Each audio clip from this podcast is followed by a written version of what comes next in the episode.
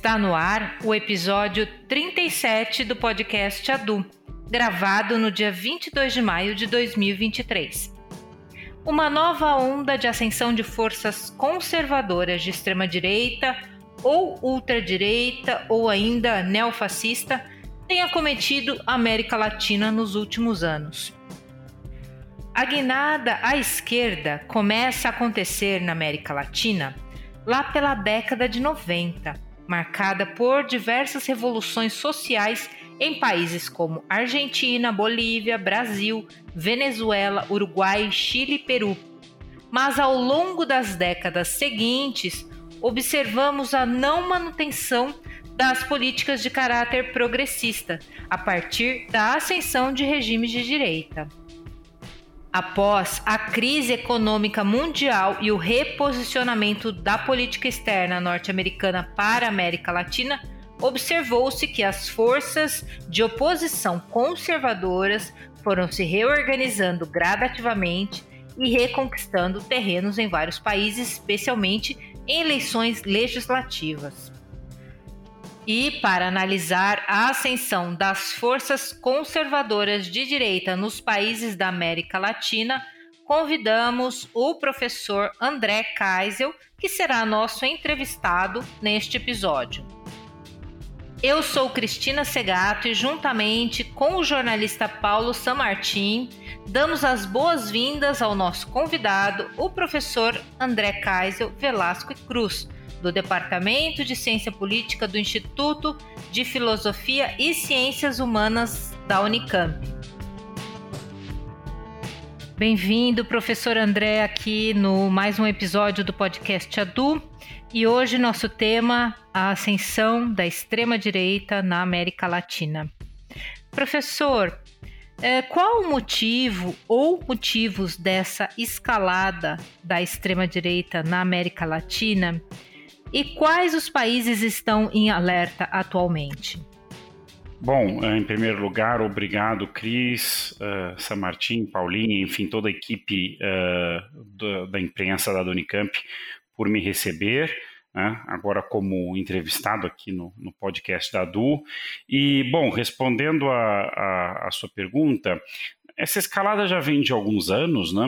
Uh, acho que podemos dizer que pelo menos desde 2015 a América Latina viveu, vive uma, uma escalada da polarização política, do conflito político-ideológico na região, com um crescimento importante da extrema-direita. Né, uh, em, em, diferentes países. Uh, o caso notório, num primeiro momento, foi o Brasil em 2018, com a vitória de Jair Bolsonaro. Contudo, no último biênio, pelo menos desde 2020 a 2022, né, uh, a direita e a extrema-direita sofreram uma série de derrotas eleitorais, né, inclusive no Brasil, né, com a vitória do presidente Lula no segundo turno das eleições do ano passado, o que fez com que alguns analistas acreditassem que, primeiro, esse, esse teria sido um ciclo curto e de alguma maneira que já estaria se encerrando e uh, que a América Latina viveria agora um novo ciclo de governos progressistas, como aquele que predominou na primeira década e meia do século, né? haja visto a vitória de uh, candidatos como Lula no Brasil, Petro na Colômbia, Boric no Chile uh, e, e, assim por diante. Porém, não é o que está acontecendo. Então, eu, eu gostaria de sublinhar dois casos em particular. Né? Primeiro, o, a recente vitória da direita e da extrema-direita na eleição do Conselho Constitucional, o Conselho Constituinte do Chile, né? agora no começo de maio. Né? Só lembrando, né, o Chile está vivendo um processo constituinte desde outubro de 2020, quando a maioria dos eleitores optou por uh, acabar, digamos, encerrar a, a, a, Constituição ainda vigente, a Constituição de 1980, da ditadura Pinochet, e abrir um processo constituinte. Porém, né, a Assembleia, ou a melhor, a Convenção Constitucional eleita em 2021, elaborou um anteprojeto que foi derrotado por ampla maioria, né, 61, 62% a 38, mais ou menos, em 4 de setembro do ano passado. E aí o Congresso chileno negociou uma, uma saída para o impasse, que era uh, criar uma comissão de especialistas que elaboraria um novo anteprojeto e este anteprojeto seria submetido a um conselho constituinte, que seria novamente eleito pela cidadania, supervisionado, por sua vez, por uma comissão de juristas. Bom, uh, faz mais ou menos umas duas semanas né, essa eleição ocorreu e a vitória uh, do, da direita foi muito clara. Né? Dois terços do, do conselho serão formados por partidos de centro-direita e de direita radical, né? destacando-se o Partido Republicano de José Antônio Cast, né, candidato derrotado nas eleições de 2021 à presidência do Chile, mas que agora uh, terá a maior bancada uh, no conselho que vai finalmente redigir o novo texto. Uh, o outro caso recente é o Paraguai, que teve eleições em 30 de abril, presidenciais e legislativas. Quem ganhou foi um candidato da direita tradicional, digamos, Santiago Penha, né, candidato do Partido Colorado, né, que é o partido que predomina no Paraguai nos últimos 80 anos. Uh, mas o terceiro colocado foi é, com 22% dos votos, foi Paraguaio Cubas, que é um candidato com perfil de extrema-direita e que, num script que nós já conhecemos bem aqui, saiu denunciando fraude.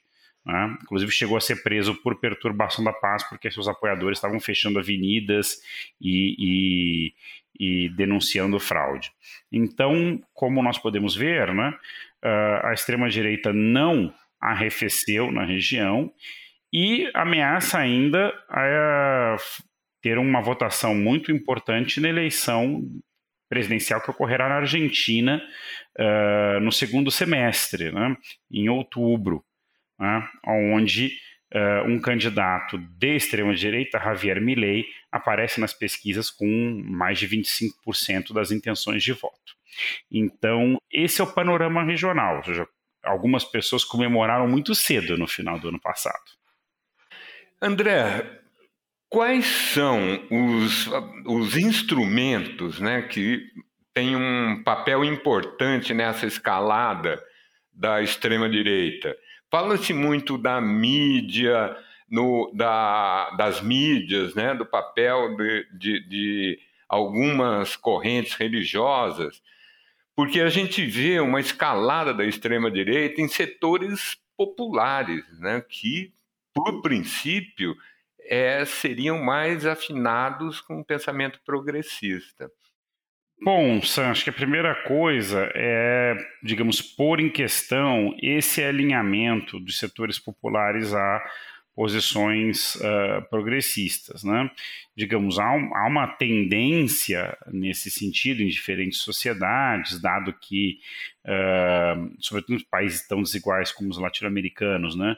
Um discurso mais favorável à igualdade socioeconômica como o das esquerdas tenderia a atrair né, esse eleitorado popular, mas uh, na verdade a realidade é muito mais complexa. Você tem uma série de determinações uh, que organizam, digamos, as identidades políticas uh, dos indivíduos e das coletividades. Né?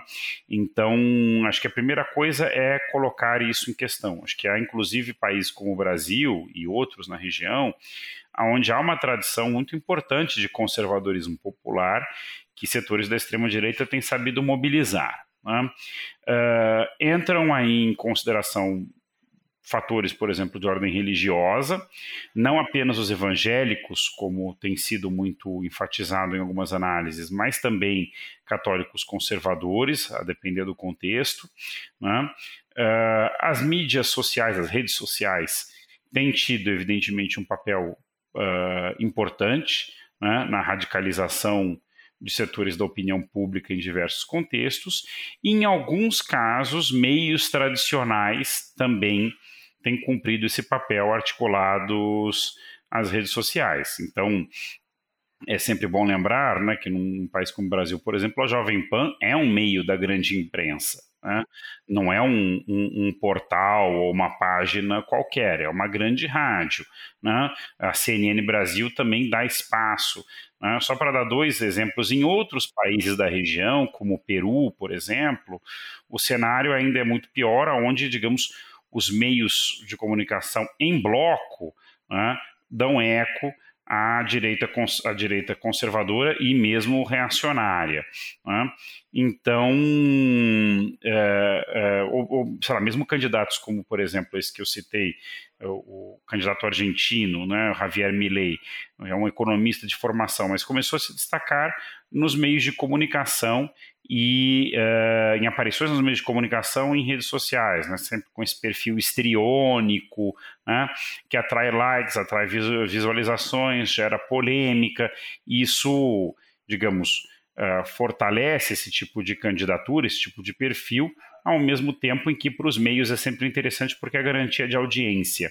Então, tanto por alinhamento ideológico, como por também razões, uh, por assim dizer, uh, de negócios, né, os meios de comunicação latino-americanos têm sido muito permeáveis, têm, têm normalizado, digamos, em graus variáveis, a presença da direita radical no espaço público. Professor André, por que ainda não há uma consolidação das forças progressistas na política da América Latina? Uh, bom, eu acho que para responder essa pergunta vale a pena fazer uma rápida comparação com o ciclo progressista anterior do início do século XXI que eu mencionei na minha primeira resposta, né? quando apareceram líderes como Lula, Chávez, Evo Morales, Néstor Cristina Kirchner, Correia, etc. Uh, o que, que era diferente? Né? Tudo, digamos, o mundo era muito diferente, a América Latina era muito diferente. Então, nós tínhamos, primeiro, o, o, poder global dos Estados Unidos como superpotência era mais ou menos inquestionável, mas ao mesmo tempo os Estados Unidos estava muito ocupado, por isso mesmo, uh, com a guerra do Iraque. Por outro lado, a China vinha numa ascensão econômica muito rápida e isso, digamos, uh, elevava internacionalmente os preços das matérias-primas, das commodities, tanto agrícolas como minerais extrativas que a América Latina produz.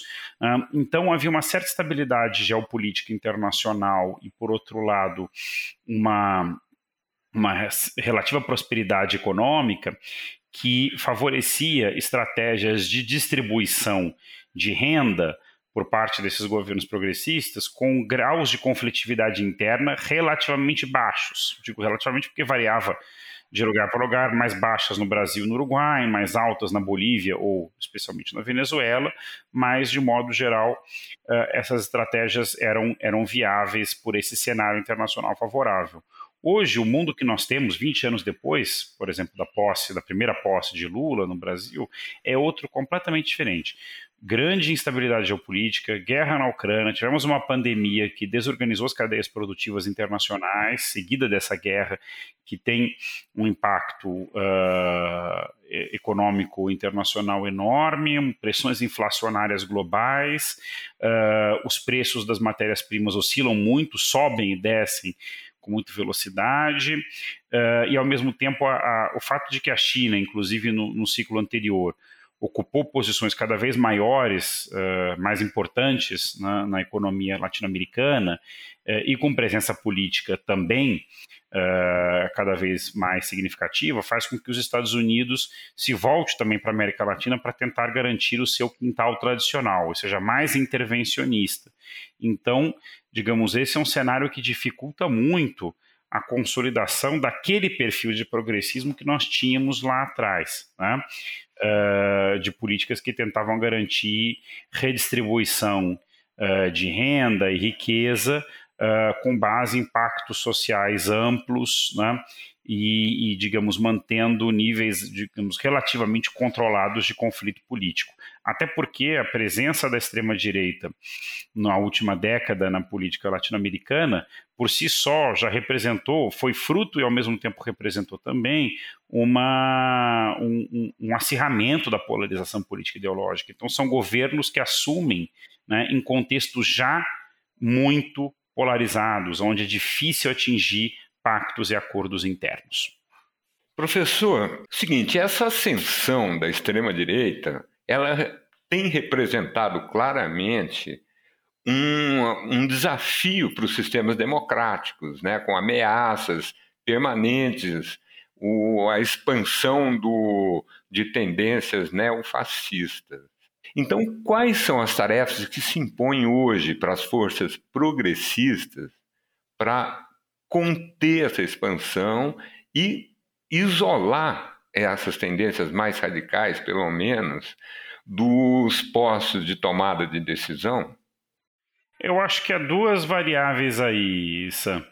Uh, primeiro é, digamos, conseguir isolar política e ideologicamente a extrema-direita, o que implica em trazer setores ideológicos mais amplos, como centro-esquerda, centro e centro-direita, para um acordo democrático. Não significa necessariamente composição de um, de um mesmo governo, como em grande medida acontece aqui no Brasil, né, em que setores do, centro e da centro-direita compõem o governo, né, governo Lula, uh, mas pelo menos que haja um pacto, um acordo para uh, isolar os elementos que, digamos, uh, rejeitam o jogo democrático.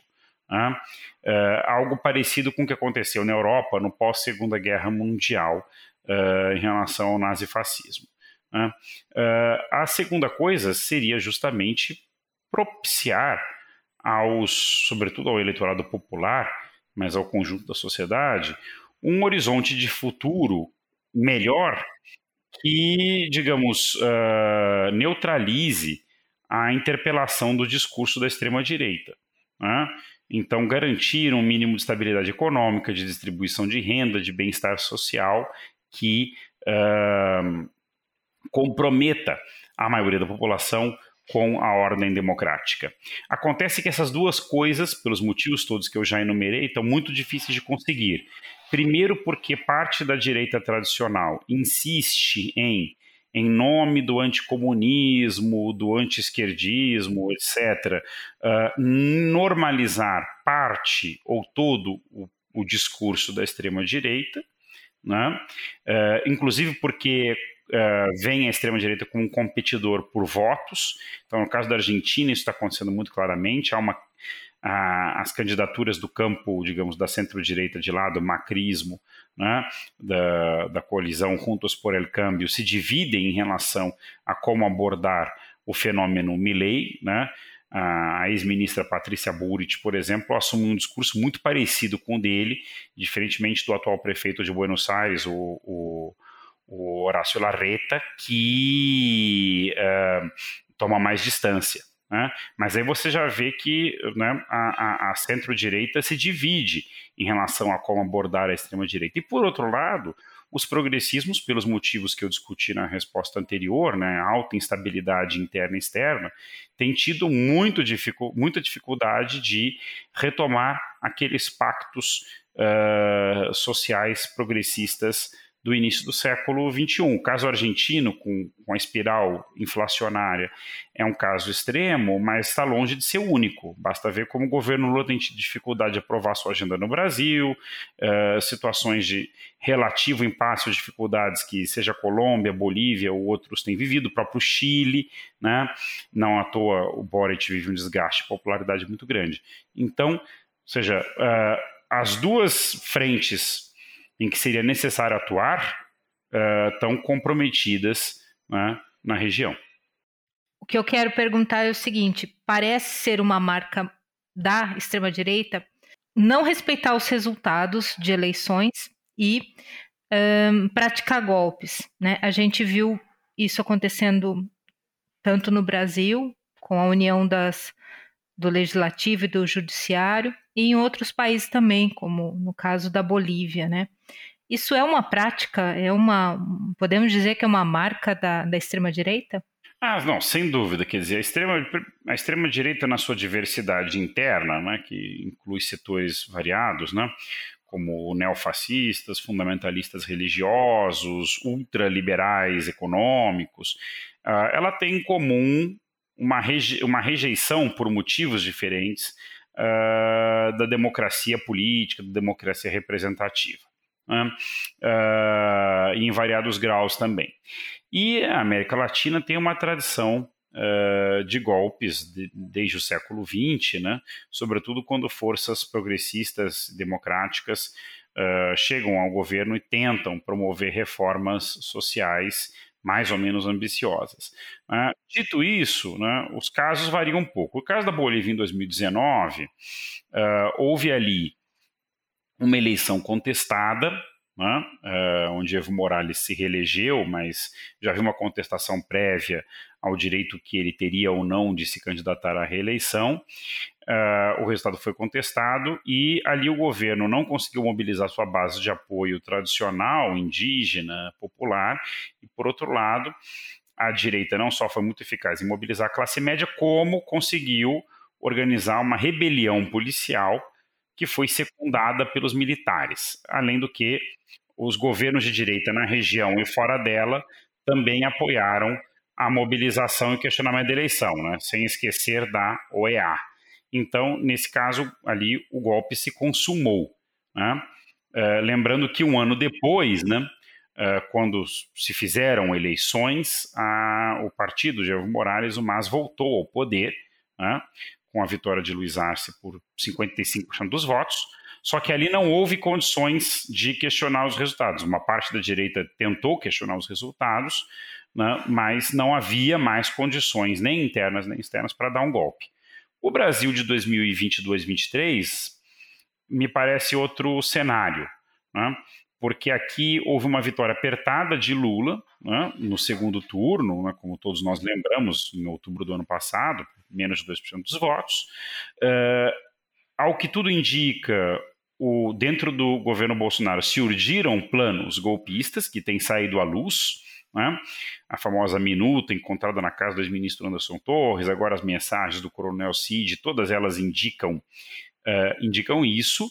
Agora, uh, não só o STF né, tomou uma posição muito clara no sentido de defesa da democracia, como o Bolsonaro não encontrou coesão suficiente nas Forças Armadas e nos grupos economicamente dominantes no Brasil para sustentar o golpe. Né? E o que acabou acontecendo foi o putsch né, uh, de 8 de, de janeiro, né, que lembra né, o, o, o, a invasão do Capitólio do 6, de 6 de janeiro de uh, 21 nos Estados Unidos.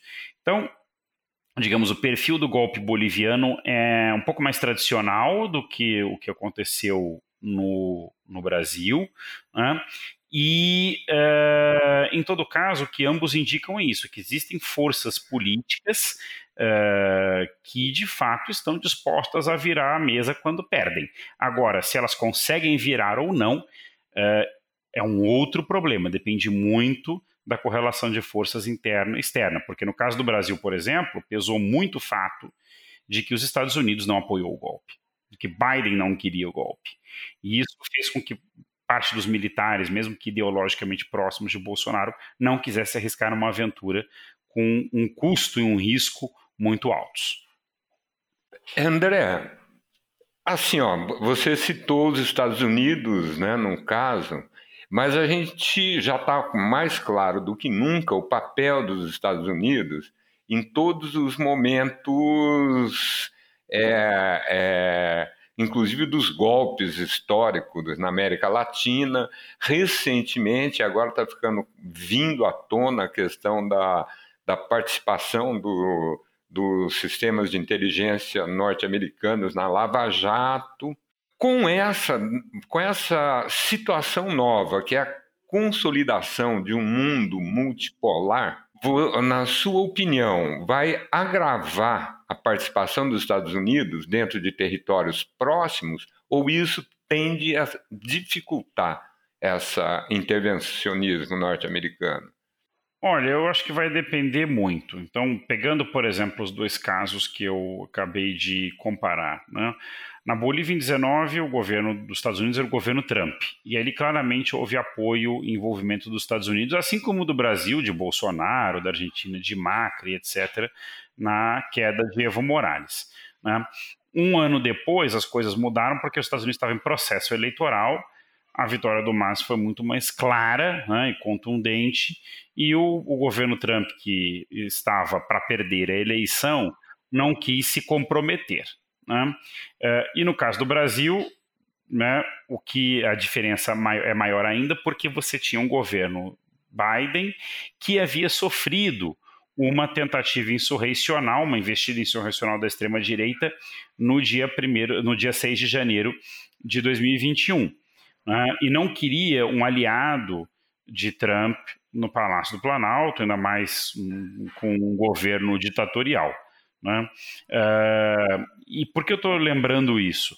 Porque, diferentemente da Guerra Fria, o consenso interno à sociedade estadunidense é muito mais frágil.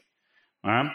Você não tinha forças nos Estados Unidos uh, relevantes nos anos 50, 60, 70 que questionassem a ordem liberal democrática interna. Isso dava aos Estados Unidos, para além do seu poderio militar e riqueza enormes, uma condição muito uh, tranquila para intervir em qualquer lugar.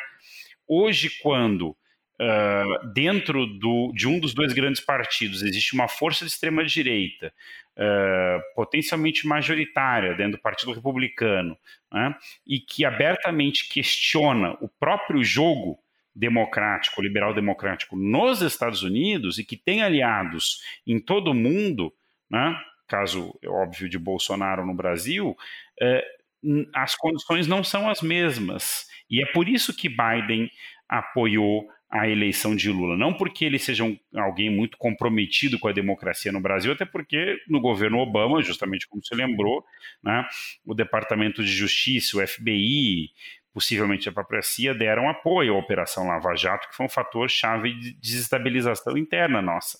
Né? Então, é isso, vai depender muito das conjunturas, não só de cada país latino-americano, do cenário internacional e do cenário interno dos Estados Unidos. André, o, nós falamos com foco na América Latina, mas tem uma expansão, ou pelo menos claramente uma rede de extrema-direita é, solta pelo mundo, em, em, articulação no mundo. Da onde que vem isso e qual que é a estrutura que garante essa a manutenção e crescimento dessa rede? Olha, Sam, eu diria que há mais de uma. Né?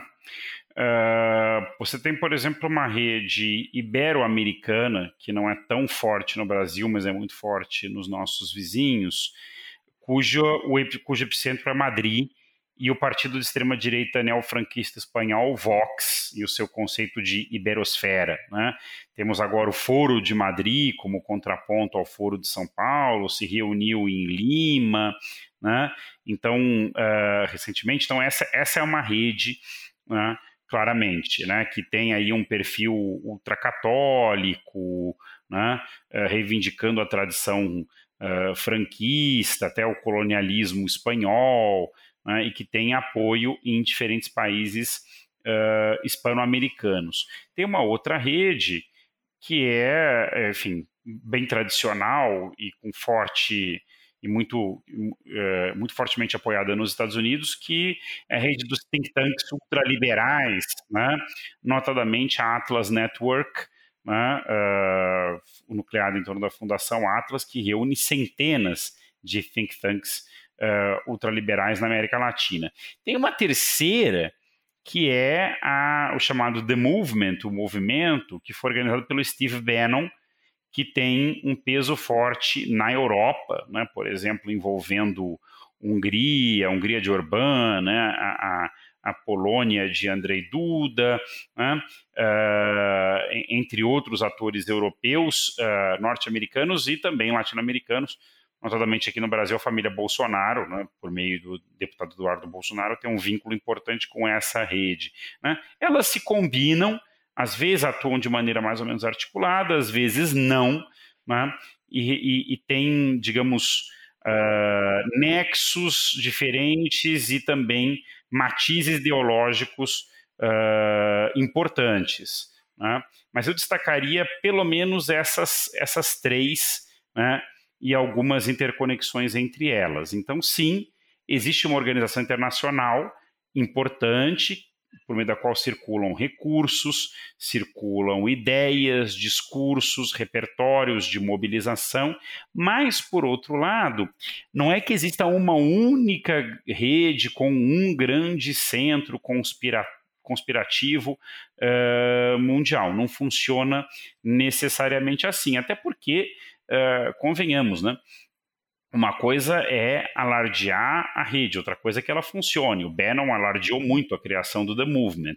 O sucesso deles foi, para dizer o mínimo, limitado. Né? Então a gente também não pode passar de subestimar a extrema-direita, como se fez por muito tempo, para agora também superestimá-la e vê-la como um agente todo poderoso, né? E capaz de puxar as cordas aqui e ali quando quer. Não, não é assim que, que funciona, não é assim que tem funcionado, felizmente.